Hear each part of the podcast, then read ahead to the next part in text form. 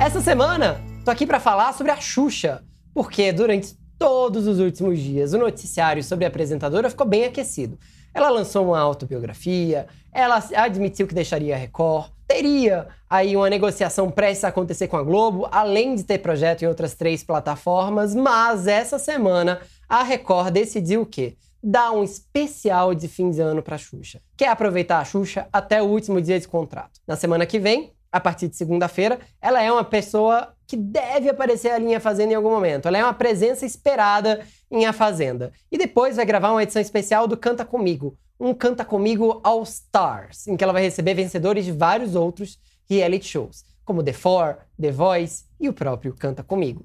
O que chama a atenção é que se a Record está apelando para a figura da Xuxa agora, nesse momento de tamanha exposição, a Record está sinalizando que tem interesse que ela permaneça na emissora. Por mais que a Xuxa não esteja necessariamente muito à vontade com as últimas decisões de carreira que envolveram a Record e a ela, ela não pode negar. Teve uma grande mudança de vida e de patamar ao ir para a Record. Chegou lá como apresentadora que ainda se falava muito com o público infantil, mas também passou a falar com o público adulto e apresentar reality shows. Passou a usar ponto, como ela mesma diz no livro, e apresentar ao vivo. Mostrou que é uma boa apresentadora ao vivo. A Xuxa teve uma mudança de status, cresceu em talento, coisa que ela já tinha muito. Mas a Record cresceu muito com a Xuxa também e ganhou muito dinheiro. O que é muito importante de pensar agora é que o prejuízo com o fim do contrato entre as partes é maior para a Record do que para a Xuxa. Quem perde mais com a saída da Xuxa é a Record. Porque a Xuxa já tem contratos encaminhados aí, olha, com streaming, com plataforma de streaming, com canal fechado, com a própria Disney, onde vai ter um seriado. E a Globo, claro, tem interesse em passar seus programas antigos no canal Viva, em tê-la no Globoplay e também, claro, em projetos por temporada na Globo Mãe, na grande emissora. A Record, por sua vez, não.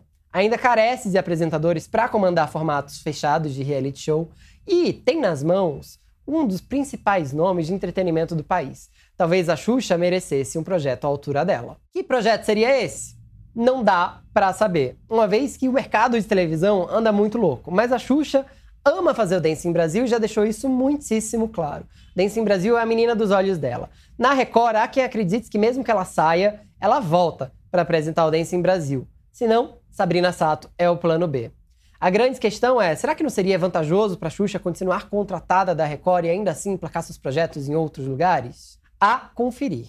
A partir de agora, a Record deve começar ali uma grande conversação, uma grande negociação com os empresários da apresentadora para ver aonde ela quer chegar, o quanto ela está disposta a avançar nessa negociação. Eu conversei com dois diretores da Record que me garantiram: Xuxa é de interesse da emissora. A Record, portanto, tem muito interesse que ela permaneça lá por pelo menos mais dois anos. Vamos ver se a Xuxa desiste de se alçar aí a novos voos e fica onde está, ou se ela de fato vai em busca de sua tal liberdade.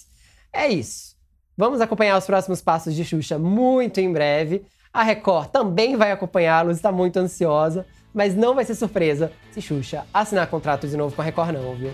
Vamos acompanhar isso bem de perto. Eu fico por aqui. Tchau. Fica pelo UOL.